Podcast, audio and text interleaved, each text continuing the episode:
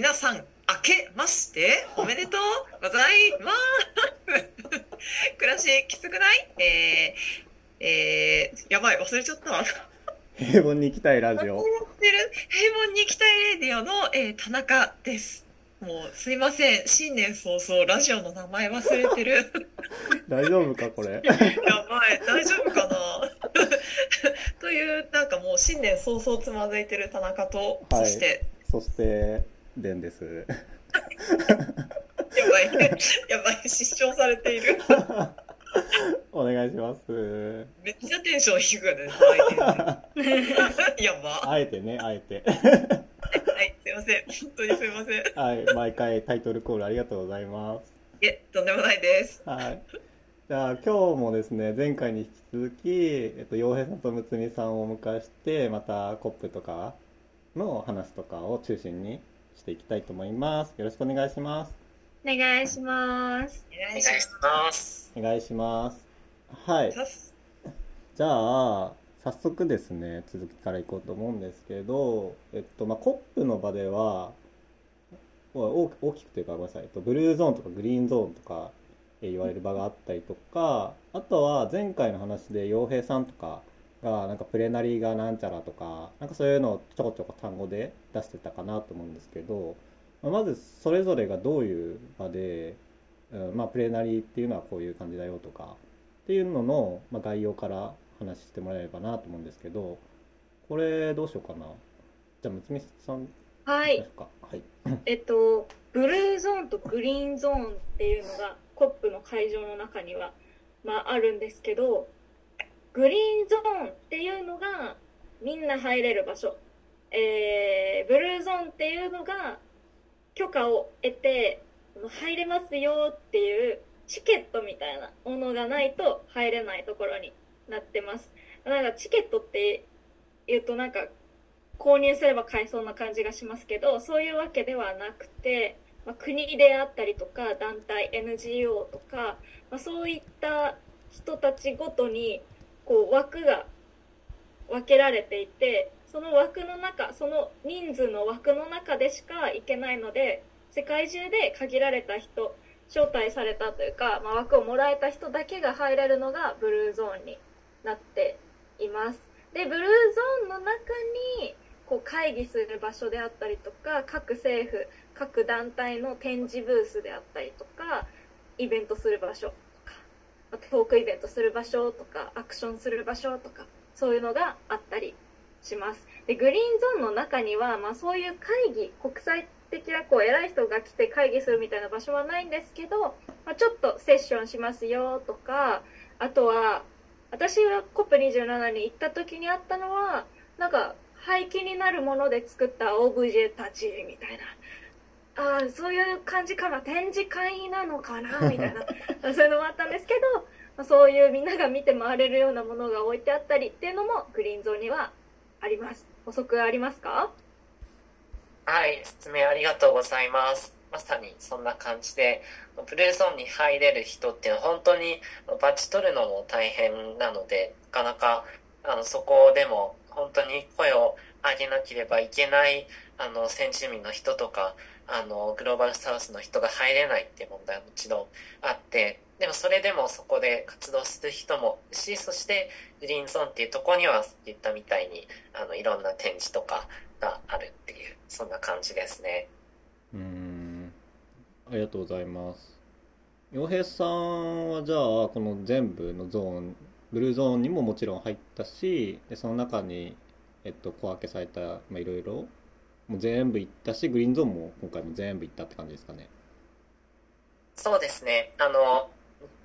前回のあのトークで話したんですけど、フライデーズ・フォー・フューチャーの福岡で活動していて、え今回は、あの、レッド・ストリング・オブ・クライメートという、あの、運命の赤い糸じゃないですけれども、まあ COP28 と皆様を、えーつなぐための発信プロジェクトという形で、あの、一人でこうしてまいりました。で、バッジというその、あの、許可証みたいなやつは、あの、Youth for One Nurse という別の団体からいただいて今回参加したんですけど、なので、はい、ブルーゾーン、グリーンゾーンどっちも来ましたが、あの、今年はですね、広いんですよ。あの、むつみさん、去年も広かったですよね。うん。で、今年、けど、今年は、あの、Google マップでちょっと調べてみたら、去年に比べて、ブルーソーンが2倍のサイズあったので、あの、単純に広いっていうことで、本当に、あの、限られた時間の中でどう回るかってなった時に、今年はほとんどブルーゾーンで過ごした時間があって、グリーンゾーンはあんまり回らなかったのかなっていう印象があります。へえんか広いって理由があったんですかね？なんか今回の会場が、あの、エキスポ2020って言って、ドバイの万博が2年前に開かれた会場なんですよ。まあ、なので、なんかすごい、ドームが真ん中にあったり、まあ、さっきむつみさんが言ったみたいな、え、これって展示会なの？みたいな、あの、オブジェがやっぱり今年もいろんなところにあって、あと、そうですね、あの、グリーンゾーンの方だと、結構企業の、あの、製品紹介とか、あの、いろんなセクター NGO もいるんですけど、やっぱり、あの、セールスっていうかビジネスの場が中心で、あまりこう、気候正義を訴えてるようなところはなかった感じですごく、まあ、コップ会場全体が、なんか質問の流れから外れたかもしれないんですけど、あのビジネス会場のような感じで、交渉が行われてたほんの一部の部分で、本当にまさに2年前の万博を思い起こすような、そんな、あの、なんでしょう、遊園地じゃないけど、そういった一種のショーみたいな感じでああの開催されてたような気がしましたね。なんか確かにき取材してた記者さんがカジノの場所みたいだなみたいなのをつぶやいてるのも見たぐらい結構きらびやかなイメージがあって。なんかその企業の製品を売り出すみたいなのも結構中にあったりとかするんですけどその各国のパビリオンも国によっては割とその商品紹介みたいな展示内容になってるところがあって私が COP27 行った時に見た日本パビリオンパビリオンっていうのはなんか展示ブースみたいなのをこうある区画をなんかもらってするみたいな感じなんですけど日本パビリオンが何を展示していたかっていうとうーんいわゆる大企業皆さんが名前知ってるような大企業の化石燃料を使い続けるようなその CO2 吸収する技術の開発こんな感じでやってますよとか水素アンモニアこうやって開発進めていく予定ですよとか、まあ、そういう新技術の開発をプロモーションするような展示内容が、まあ、半分ぐらいを占めていてこう気候正義とか、まあ、どうやって社会の今の仕組みを変えていこうかとか、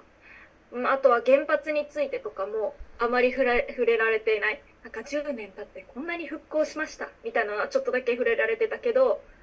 これからどう増やしていくとか減らしていくとかどんな被害があったとかっていうのは触れられていないのが日本のパビリオンの内容だったなっていうふうに私は思ってました。なんかウォッシュに使われてるって感じしますねちょっと。いやめっちゃ。確かに。ね。え？って本来ってそうじゃないんじゃないの？ってちょっと思っちゃいますけど。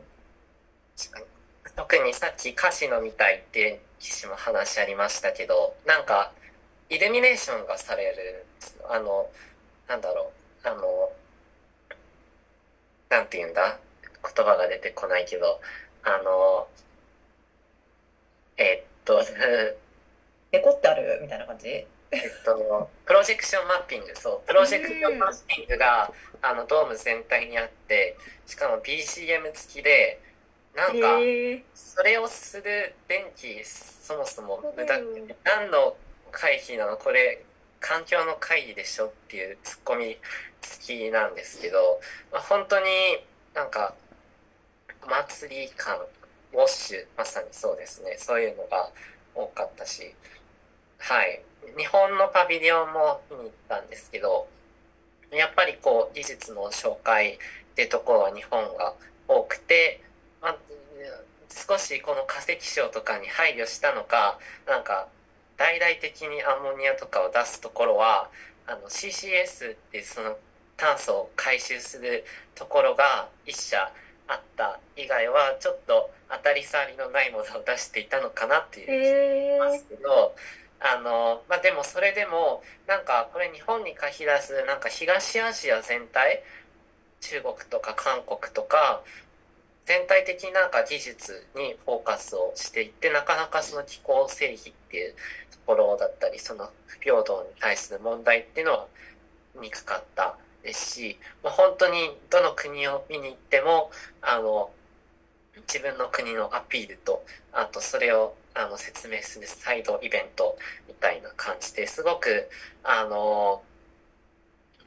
まさにあのアピール合戦といった様相でしたね。なんかその日本以外の国でなんか印象に残ったその紹介というか取り組みとかだったりとかなんかそういうのって洋平さんの中であったりしました？日本以外でっていうところですかはい。そうですね。一番まあ去年もあのつみさんも言ったと思うんですけどウクライナのパビリオンに戦争の被害があの紹介されていて去年もそうだったんですけど今年は特にダムがあのロシアの攻撃で決壊してあの流され水が溢れて村が流されたっていうことを表すためにこうなんか床の部分が全部水を表現してて家の上半分だけが飛び出たようなものがあって、まあ、洪水でこんな風に流れましたっていうのがすごくリアルで置いてあったし戦争で実際に焼けたトウモロコシとかがそのまま展示されてて、まあ、これが戦争のあの被害なんだなっていうのはすごく印象に残りましたね。なんかあれですよねその戦争とかで出る温室効果ガスって各国の排出量の数字に反映されないんですよね確か。ですよね。そうなんですよねだからこそこう、まあ、これからまた話すかもしれないんですけどアクションのところでは特にこの軍事に対する問題について声を上げてる人はすごく多かったしこうまさに今ガザで起きていることだとか世界各地でそのより弱い先住民の人たちがこの軍事によってあの被害を受けている苦しんでいるっていうことと気候変動っていうのが、まあ、同じ論理で進められているっていうことと、まあ、特に、まあ、その大排出国であるアメリカに対する批判っていうのはすごくあの強かったなっていう印象があります。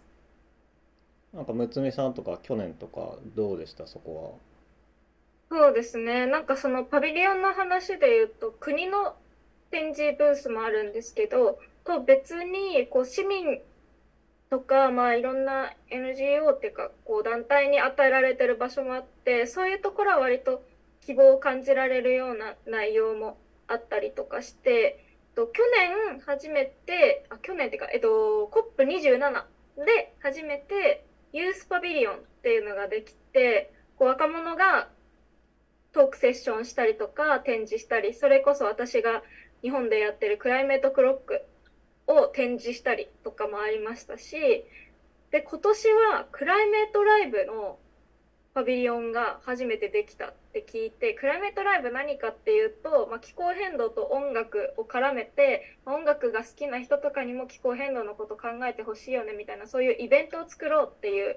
のがあって日本でも毎年開催してるんですけどそこに1個パビリオンがこうをやれる権利というかなんか認知されて場所与えられたっていうのはすごい市民にもこうてかまあピープルパワーっていうかを感じられるなって思ったんですけど現地で行ってどうだったのかめっちゃ聞きたいです。クライメートライブパビリオンの話とか。確かに。なんか27の時は本当にチルドレンユース子供とユースの若者のパビリオンがすごく盛り上がった印象は僕もあって。でそれが28ではそのクライメートライブだったりあとあのエンターテインメントカルチャーってこうえ文化のパビリオン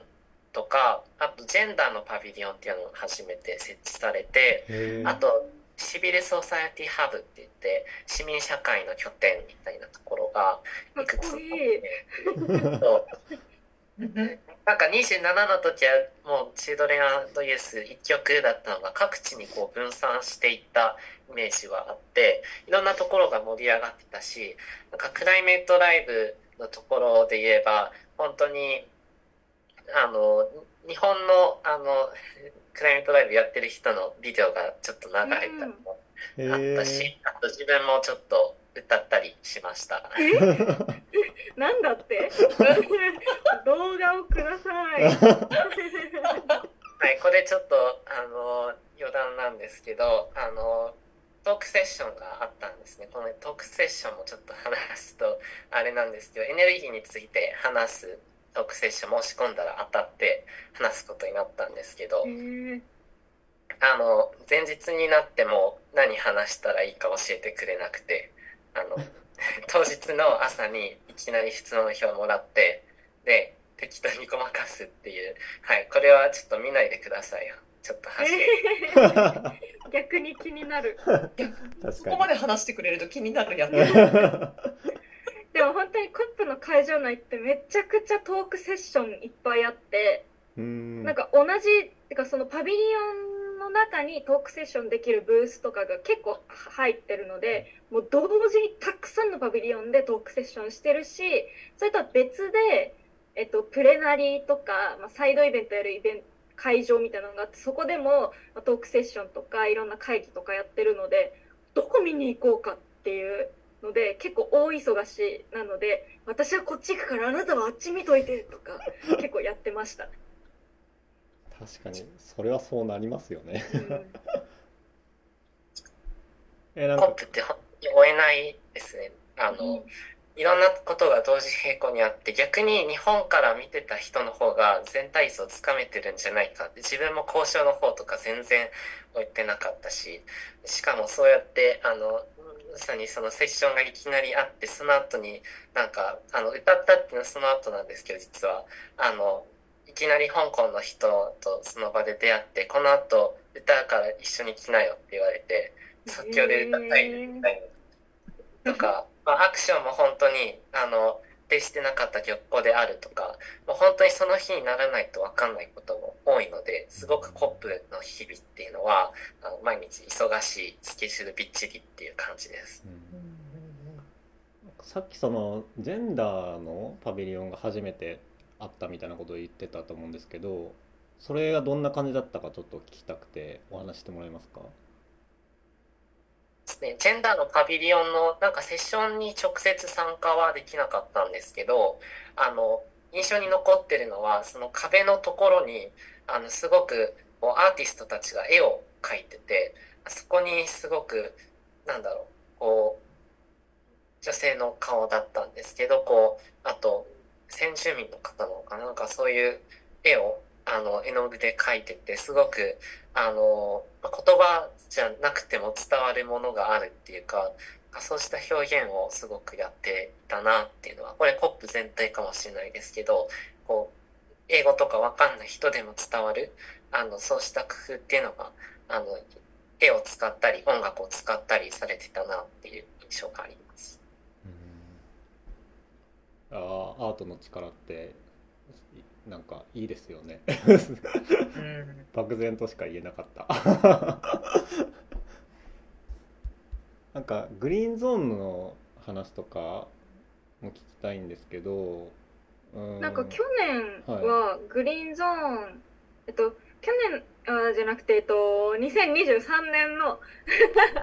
COP27 の時は2022開催がエジプトでこう声を上げることというか、まあ、政権批判とかもそうですけどこうそういうのが弾圧されている抑圧されている国での開催だったのでグリーンゾーンっていう誰でも入れるところでのアクションこの COP27 のブルーゾーンの中は国連に守られてるので、まあ、申請をすればアクションをすることは可能だったんですけどグリーンゾーンでは一応アクションできるスペースもあるけど、まあ、そこ以外では声上げちゃいけないっていうふうに言われていて実際行ってみたらグリーンゾーンにあったアクションをやっていいエリアっていうのがなんか本当に畳なんか3畳4畳分ぐらいの超激狭エリアでこれがなんか本当に民主主義の在り方なのかみたいなのをその狭いエリアの中に入ってその中でプラカードとか実際に書いたりして民主主義ってこういう形で合ってんのかなとかなんか私たちがなんかなんだろうな。なんかそういうコールとかをするっていうアクションを、まあ、その狭いエリアっていうのを逆手にとってこんなんでうちらの声が反映できると思うかみたいなのを訴えてるアクションもあったりするぐらいグリーンゾーンは本当に展示とかはいっぱいあったけど声を上げたりするのにはすごく不利なエリアだったなっていうふうに COP27 では感じてたんですけど今年はどんなそのアクションしにくいとかそういうのあったりしたんですドバイもあのエジプトと同じくもう政権批判もできないし勝手にアクションができない国なので同じくブルーゾーンでしかアクションは見なかったし今年は、まあ、さっき言ったみたいに会場が広すぎてグリーンゾーンほとんど実は回ってないんですよ。ということであのそういう四角に区切られたスペースがあったのかすら見てないけど、まあ、ほとんどのアクションもブルーゾーンで完結していてでグリーンゾーンの中はなんだろう。その27の時はこうシャルメールシェイクって言って市民がほとんどいないような街だったけど今回はドバイっていうすごいまあ日本で言ったら東京みたいな大都会であってすごくなんかドバイ市民の人たちがなんか観光がてらブラブラ歩いてるみたいなイメージがすごくあってなんかこうアラブの伝統衣装を着た人たちがあのたくさん親子捨てとかで歩いてパビリオンを回ってけど多分そこの人たちにとって気候変動についてなのかすらなんか分かってるのかなっていうのがちょっと心配で結構遊園地みたいなとこで遊んでたり普通にこうあの国の紹介のパビリオンのグリーンゾーンの方もあったんですけど気候変動っていうよりもその国の文化とかのあの説明が中心でこうなんか公園に遊びに来た感覚みたいな本当にドバイ市民がレジャーに来たみたいな感じには思いましたね。うん本当に自由なエリアって感じなんですねじゃあ。まあでももちろんその声を上げるっていうことはできなくて、まあ、その代わりに、まあ、グリーンゾーンに行ったのは例えばバッジを取れなかった人と会う時とか、まあ、そういう時に使ってたなっていう感じです。うんうんうん。なんかさっきのむつみさんの話とか聞いてるとなんかそのこの気候正義とか、まあ、いろんな社会問題でのなんか抑圧の構造とかが、なんかそこにも反映されているようなことを聞いてて思ってなんかそれがねそのコップの場で縮図かのようにあのなされてるっていうのがなんか本当どうなんだろうって聞いてて思いましたね。いやでも去年じゃなくて、毎回間違えてるえっといいですコップ27行った時にもその縮図っていうのはめっちゃ思って市民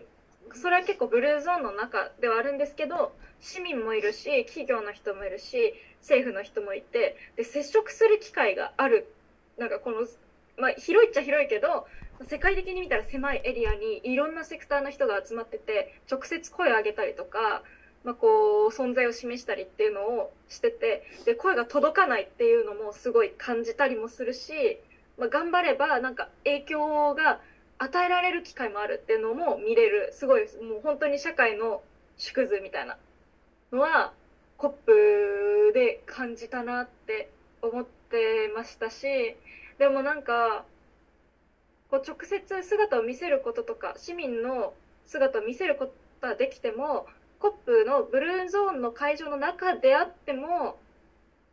特定の国の批判とかはできないっていう決まりがあるので、まあ、みんなこう服の色合わせて連帯したりとか、まあ、なんとなく言いたいこと分かるようなこう装飾を作っていったりとかで、まあ、メッセージ伝えるみたいなのが COP27 でもあったし28は特になんかパレスチナへの連帯みたいなのがもう見なくても絵でわかるぐらい文字とか見なくてもわかるぐらいされてたなっていうのを、まあ、日本で見てても感じたんですけど実際現地ではどんな空気感だったのか洋平さんに聞きたい。パレスチナのことはすごくあの今回のテーマの一つ市民セクターのテーマの一つだったなとも思っててで今年もなんだろうその目で見える形って言ったらそのバッジをもらった時なんか首から下げる紐みたいなのがあるんですけどそこにあのもともとついてる国連のやつじゃなくてなんかパレスチナの国旗の色をした紐をつけたりとかあと、なんか、私は化石燃料のロビーストではありませんっていうバッジをつけたりとか、そういう、あの、視覚的に見て、あ、この人仲間だとか、あと、まあ、こう、あの、島国の人たちが全員、あの、花の、あの、漬物をこう頭につけて、あ、あの人はどこのグループの人だみたいなのが分かるような感じがあってそうしたあのどこにいても分かる連帯っていうのはすごくあの感じましたしあとなんか本当に27の時ってこれあの別の問題であるんですけど食べるとことかがすごく少なくてあの休憩する場所も少なかったけど今回はすごく椅子とかがいっぱいあったのでこういろんな人が話してもう会場の全体だったりどうかすればこう電車の中とか街全体がもうなんか交渉現場になってるっていうなんかそんな印象もありましたね。ありがとうございます。タナさん話聞いてどうでした？いやなんかこういう感じなんだなっていうのが、うんでなんかニュースとかだけでしか正直こういうのって拾えないしニュースもそんなにコップのことに密着してやってるわけではないのででしかもその国とかの側で行くんじゃなくて市民の側として行くっていう目線で見るコップってまた全然違うんだなって思いました。うん確かに、ね、マジで貴重なお話本当に。あざっす。ねあざっす。はい。で、えっと、まあ、COP28 のことをまだまだ聞きたいんですが、えっと、もうちょっと次に移って、まあ、COP29 が今度アゼルバイジャンで予定してると思うんですけど、まあ、これに期待することみたいなことを、洋平さんと睦美さんから、まあ、一言でもいいし、まあ、あればあるだけでいいんですけど、えっと、睦美さんから何かあります？はい。えっと、今回悔しかったのがその化石燃料の廃止っていうのがこう合意できなかったのでやっぱ廃止っていうのを、うん、この COP29 で決まる決定ごとの中に組み込んでほしいっていうのはありますしあの今回の COP28 の特徴としてその産油国ドバイえっと、アラブが、えっと、議長国で産油国としてのなんかこう思惑とか結構通っちゃったなっていう風に感じてたのでではなくてより被害を受けている地域の声が尊重されるようなそういったところの意見聞くだけじゃなくてちゃんと政策とか、まあ、決定する文言とかにそれが反映されるようなこと待しますしそもそもコップそんな派手にやんないでなんかもっと会場ちっちゃくするとかスリム化してほしいなっていうのは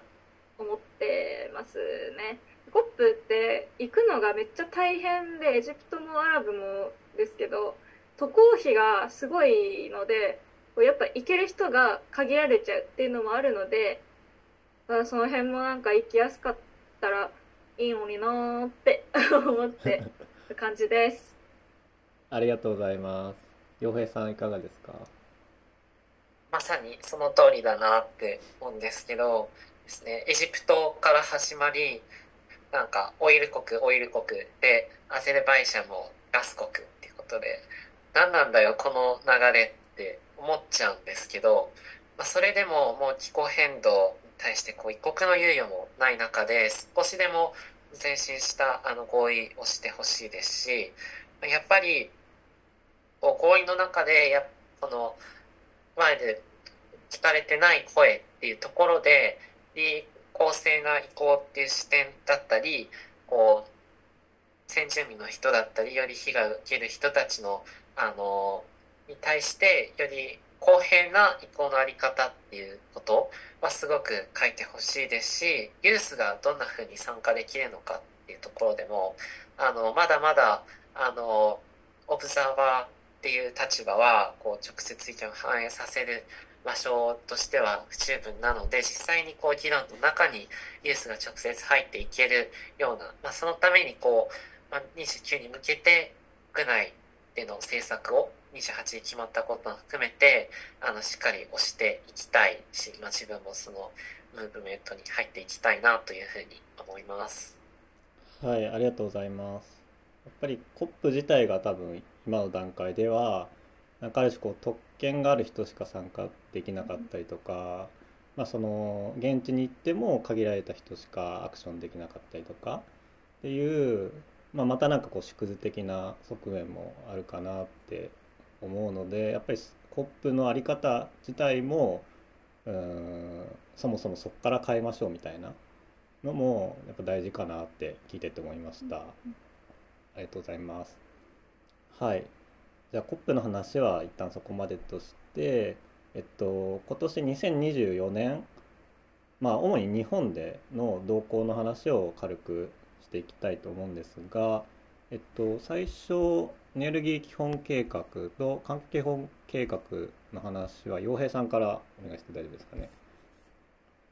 はい、あの、エネルギー基本計画、通称エネキって読んでるんですけど、これ、あの、何なのかっていうと、あの、3年に1回日本のエネルギーをこうしましょうみたいな、あの大きい計画を変えるんですけど、それが、なんと今年ありまして、あの、むつみさんも、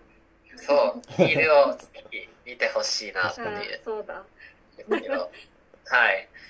で、なんかね、こう、3年前にあと4年とか言ってやってたのがもうあと1年じゃんっていうとこなんですけど、まあ、それでも、まあ、これから先のエネルギー例えば石炭を何パーセントにする再エネ何パーセントにする原発何パーセントにするっていうのを決める。めっちゃ大事な計画なのでぜひあのみんなで声を上げていきたいなって思いますし、ま、3年前も声上げたんですけどまあ、それがなかったらここまで進まなかったし、かといって全然十分じゃないので私もまたあの市民でもっとあの気候変動対策やっていきましょうっていうことを進めていきたいっていう、まあ、そんな大事な計画が今年あるっていう感じです。ありがとうございます。ちなみにその辺の情報とかってどういうところでキャッチしていけばわかりますかね？自分は結構なんか NGO のサイトとか環境 NGO のサイトとかがすごく分かりやすいのかなと思って調べてますね。具体的にどの NGO ですか？なんか FOE ジャパンフレンド・オブ・アースっていうところだったりあとグリーンピースっていうところがあと350-350っていうのもありますしあと、なんかいっぱい並べちゃったけど、私の未来ってカタカナで言ってくれれば、あの、そうした NGO 全体をあのまとめたあのネットワーク組織みたいなのもあるので、ぜひ調べてみてください。はい、ありがとうございます。あ、どうぞ。その政府が決めることだから、なんか市民が声上げて意味あるの？って思ったりも私はしてたんですけど、その前回のエネルギー基本計画が決まる前は日本の温室効果ガス削減目標っていうのは26%だったのが46%に引き上がったんですよ熱気が出たタイミングで。でこれって結構すごいことででも本当は日本はいっぱい今まで CO2 出してきたから6割とか削減しないとっていうデータもあるから私たちは6割でお願いしますって言ってたけどそれは叶わなかったでも一応引き上がったには引き上がったっていうのが前回のエネルギー基本計画でそれについてなんか最近その政策決定に携わっていた議員の人と話す機会があったんですけど案外私たちが出した声明とか署名っていうのを見ててなんかあんなに頑張ったのにあんまり評価してもらえなくて逆に怒られてなんかアプローチする先ちゃんと考えないと悲しいみたいな感じで声届いてんだと思って見てはいるしやんなきゃっていう圧には絶対になってるのでで今回もいろんな NGO とか運動をしている私たちがいろんな企画すると思うのでぜひあの皆さんも一緒に参加できる機会作るのでどんどんどんどんジョインしてもらえたら嬉しいなと思います。ありがとうございます。はい。それが声を上げるっていうことの一つですね、うんうんうん、はい、うん、大事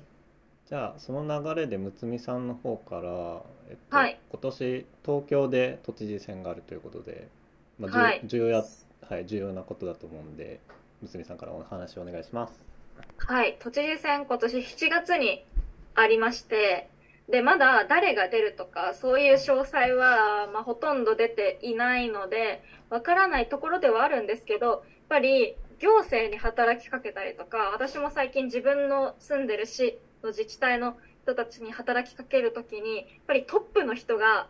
やる気があるかないかで決まるって結構言われるので気候変動対策っていうのをまず政策自分がやっていきますよっていう政策の中に入れている人かどうかとかでこの都知事選誰に投票するかっていうのを決めるのが私たち市民ができるアクションとしてはすごく効果のあるものになると思っているのでまた都知事選に合わせて運動とかもあると思うのでぜひそれも皆さんでチェックしていけたらと思いますし、まあ、あの都知事選もあるんですけど多分自民党の総裁選とかアメリカ大統領選とかも入ってくると思うので、まあ、市民の関心と力が試される年だなっていうふうに思ってます東京都に限らず。ありがとうございます。なんか実際にその都内に住んで、まあ、都外の人って、えっと、できるアクションみたいなのって何があったりしますかね？あなんか多分こう投稿シェアしたりとかをするっていうのはそこに住んでいない人でもできることだと思いますしあのまあ、そこまで自分の住んでいない地域なのにやるかって言われたらやれないかなとか思うかもしれないですけど実際議員さんにこれ気候変動どう思ってますかっていうのを議員の事務所とかに送ったりとか取材しに行ったりとか討論会を企画したりっていうのはできることかなっていうふうに思いますね。まああとは情報まとめるとかね誰かがやってくれたらすっごいありがたいんですよ。やっぱりたくさん候補が、まあ、都知事選だからそんな出ないかもしれないけど出る中で誰に入れたらいいかっていうのが分かんないからとりあえず知ってる人に入れようっていう人がほとんどなのでこの人こんなに気候変動対策やってますよっていうのをアピールするみたいなのはもうどこに住んでてもできるからそれをやるっていうのはすごい大事だと思います。ありがとうございます。もう聞いてくれてるそこのあなたできますよって感じですね。はい一緒にやりましょうって感じです。本当に本の中でもねできちゃうやつですからね。うんうんうん、確かに。うんうん。はい。まあそんなことがあの2024年は予定されているので、えっと、みんなでウォッチして声を上げていけたらなっていうふうに思ってます。はい。あと最後にですね、こんなバチバチ活動家の2人のちょっとパーソナルなこととか聞いてみたいなと思ってるんですが、あの答えられる範囲で答えてください。はい。はい。えっと、まあ、前回の自己紹介してもらった時にお二人学生って言ってたと思うんですけどなんか学生生活何楽しんでます むつみさんから何楽しんでんだろう 危ないですよ。ね楽しみが出てこないあたりちょっと危険を感じますけど、まあ、でも大学の勉強は辛い時もあるけど楽しいには楽しいですね。なんか私は音楽を勉強していて大学で。それも割とこういう社会問題とかを音楽の力使っていろんな人に知ってほしいし考えるきっかけを作りたいみたいなのがあって問題にしてるんですけどやっぱ音楽の歴史っていろんな世界の情勢とかに影響されてるからやっぱりこういう戦争が起こった時に反戦歌が生まれてでその曲を私が今歌っててでこういう意味があってとかそういうの考えながら勉強してるのは結構楽しいですけどなんかいわゆるサークル活動とかなんかそういうのは全然できできないっていうか、まあ、やらない選択を取った4年間だったなっていうふうに思ってますね。なんかやりたいことではあるけどだし楽しい時間もたくさんあるけど、まあ、なんかいろいろ苦労する時間も多い大学生活学生生活だったなって思います。なるほど。洋平さんはどうです？確かにでもなんか休みの日とかもアクション行ったりして、うんそういえばなんか休日って何やるっけって思ったりするんですけどあでもなんだろう活動以外でもこうなんか友達と会ったりこう仲間と会って話したりそこで新しい出会いができたりっていうのはすごい楽しいしあとなんだろうなこう気分転換の時とかはなんか三つさんがまさにやってることだからあれだけど音楽自分も結構好きなのでなんか全然上手くないけどリコーダーを吹いてみたりとか。えー、まあ歌とかなんか歌ってみたりそうやって気分出しながら、まあ、でもすごいあのやっぱアクションして何か変わったっていう時はすごい達成感があるので、活動を頑張りたいなっていうのはなんだろう、まあ、頑張るっていうのもすごいなんか仲間がいるからこそできるしなんかそうした日々の出会いっていうのがすごい楽しいなっていうふうに思います。うんうん。ありがとうございます。ちなみにタナさんは学生時代何してました？私は、あれ前話してましたっけ？あのーあれだったんですよ。スポーツ入試で大学入って、えフィギュアスケートの選手だったんですよね。だから私も、あれに入れないんですよ。サークル入れなかったんですけど、でも、なんかありがたいことに大学の時割と勉強したい分野の勉強ができて、で、あの、ただ勉強しつつ、あの、結構アスリート生活しなきゃいけなかったからしんどかったけど、でも一番なんか自由で楽しかったですね。うーん。から思うと。そんな感じでしたよ、私。いすごっ。やいや、全然、全然です、全然です。ありがとうございます。イエーイ。はい。あとですね、聞いてみたいのが、まあちょっとさっき被ってるところあるかなと思うんですけど、なんか活動していく中で、なんか良かったこととか、まあさっき洋平さんがね、仲間増えた、良かったとか言ってたと思うんですけど、こととか、あとはなんかしんどかったこと、まあその中で、やっぱこう気候変動の問題ってかなり大きな問題、つかみづらいというか、なんか雲をつかむような活動だったりするかなって思う時もあるんですけどなんかそういう時にエコ不安症になったりする時あるのかなって、まあ、もしなるならそういう時どうしてるのかな。なんか自分でのリラックス方法とかなんかそういうの聞いてみたいなって思ってます。むつみさんどうですか？はい。なんか私、嬉しいなって思うこともたくさんあって、特に身近な人が変わるとすごい嬉しくて、高校3年生から気候変動運動ちょっとずつ始めて、その当時は周りの子、まあ、応援してくれたりもしてたけど、特別何か変わったなって感じることはなかったんですけど、大学生になってから、そういう子が、私と違う大学だけど、そこで新しい環境問題やるサークル立ち上げたりとか、数年後にフライデーズに参加してくれたりとか、まあ自分が研究してる建築とか、ちょっともうちょっと科学的なところとかで気候変動できることないかなって連絡が来たりとか、まあそういうのを見ると、あ、ちゃんと運動してて、その影響がいろんなところに広がってるんだなっていうのを感じられて、それはすごく嬉しいこと。なんですけど、まあ一方で、なんか特に辛かった時期はコロナ禍にそういう人との関わりの中で達成感とか得られなかった時期が結構辛くてで私はその時期になんか自分って何のために活動してるんだろうみたいな。なんか何も変えられてないのになんか生きてる意味あるのかなみたいな時期があってそれ結構もう精神的にめいってしまってご飯食べるのやめてとかなんかそれはその評価が得られなくて不安で食べれなくなったっていうよりは他の軸で評価を得られたいと思ってしまってなんかもう体重を減らしてもうルッキズムみたいな方向にもう私はもうそこに浸かり始めちゃって食べないことで自分を評価しようみたいな時期があったんですけどなんかある時期に別に誰かを幸せにするためにやってるっていうよりかは自分が幸せに生き続けられるためにこう環境も豊かであってほしいし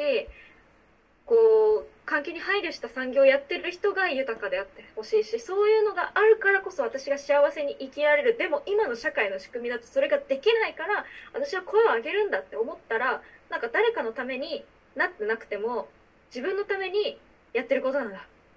て思えてそっからはなんか割と活動してる中で意味がないんじゃないかなとか何のためにやってるんだろうとかモチベーションを失うみたいなことが減ってきたので、まあ、そこ乗り越えられたのは、割と良かったなって思ってます。っていうのとあとエコ不安症についてはめっちゃなる時あって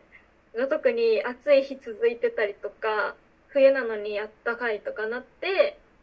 そういうニュースを見てる時気象情報を見てる時今年の夏は最高気温なんか35度以上何日間更新しましたね。とかいうテンションで言ってるのを見た時に泣き始めます私は。なんて危機感がないんだ。みんな気づいてないこんなにやばいのに。っ てだって一人で泣いたりするんですけどまあそういう時はそういう危機感を共有できる仲間とやばいよねっていう話したりとかまああのうんでどうにか癒してるって感じですかね。でもなんか割と気合で乗り切っちゃってるところあってあんま良くないだろうなって思ったりもしてます。長くなりましたが。いえいえ。ありがとうございます。洋平さんはいかがですか？確かにですね。なんか気候変動なんて知らなきゃよかったっていうことは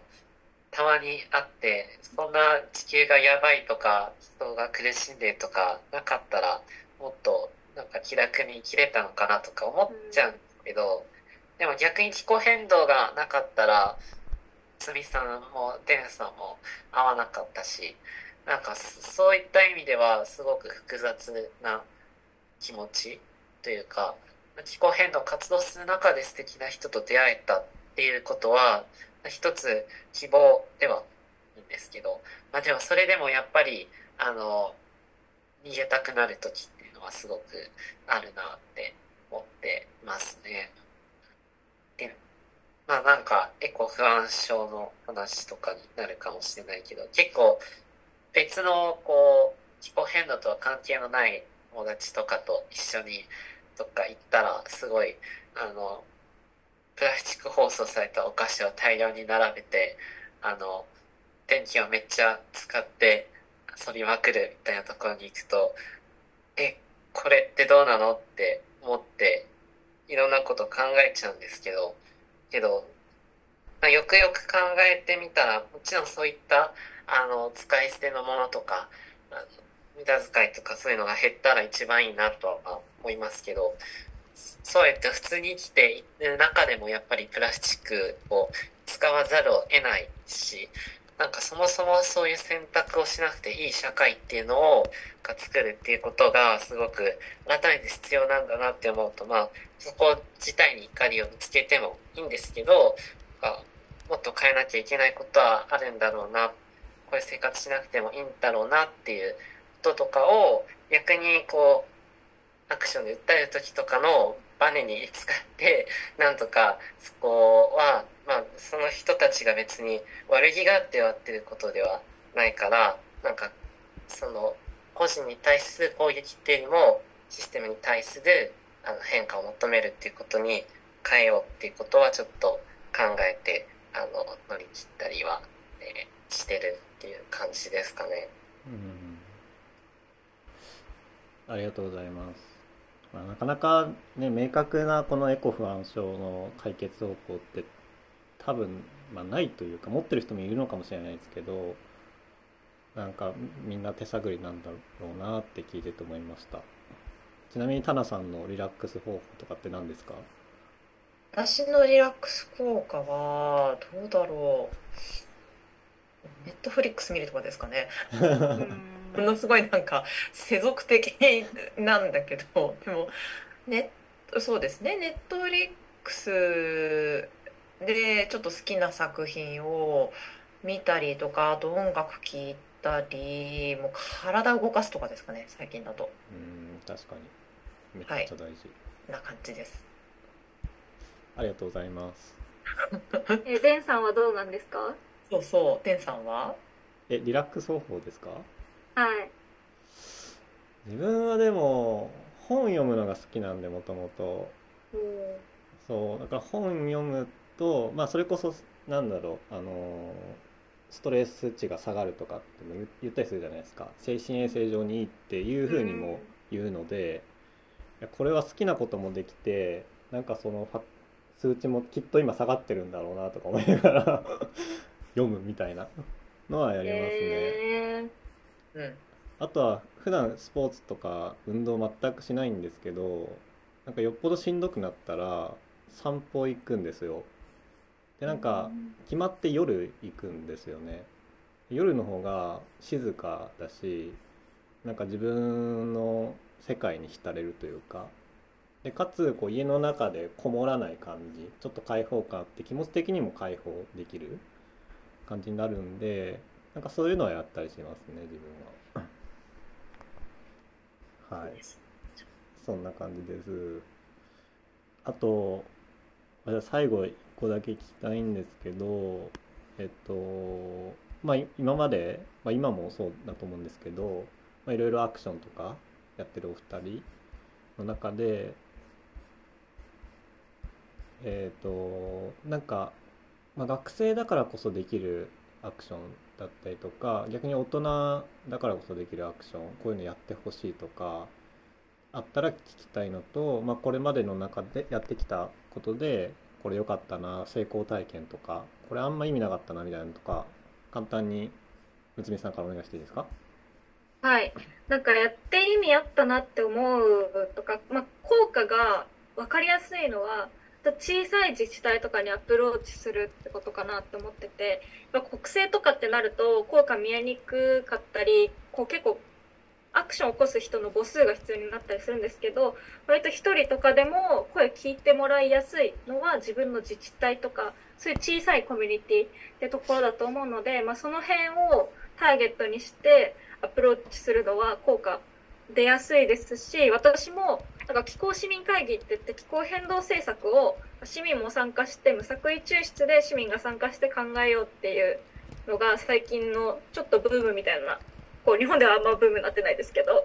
まあ、ヨーロッパとかでちょっとブームになってる気候変動政策の考え方でそれを自分の市でもやりたいってツイッターで言ってたら自分の市の市議さんが見つけてくれてやりましょうよみたいになって今市議さん5人ぐらいとなんか定期的に会議してどうやったら市民巻き込めるかなみたいなのやってるので割と自治体は成功事例も多いのでいいと思いますし学生っていうので言うと、まあ、なんかいいのか悪いのかちょっと微妙なところでもありますけどその被害者性っていうのをこう表に出して声を届けられるっていうのがあると思うんです。将来世代でこの気候変動の被害をより受ける世代であるっていうのをこう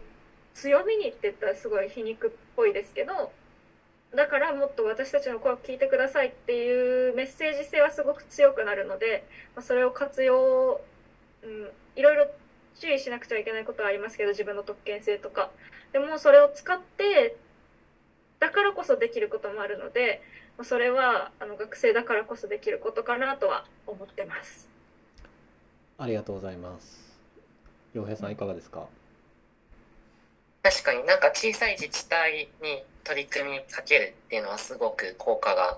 なっていましたしよくパブリックコメントとかこうなんか条例が決まる時に意見募集してたりするんですけどそこにあの自分が住んでなくても遅れたりするのでもうあの例えば削減目標これだけ上げてくださいって書いたら割と数集めればあの変わる変わりやすいのでそれこそ国よりも。なのでもう本当にネットでどっかやってないかなって探して送ってみたらそれが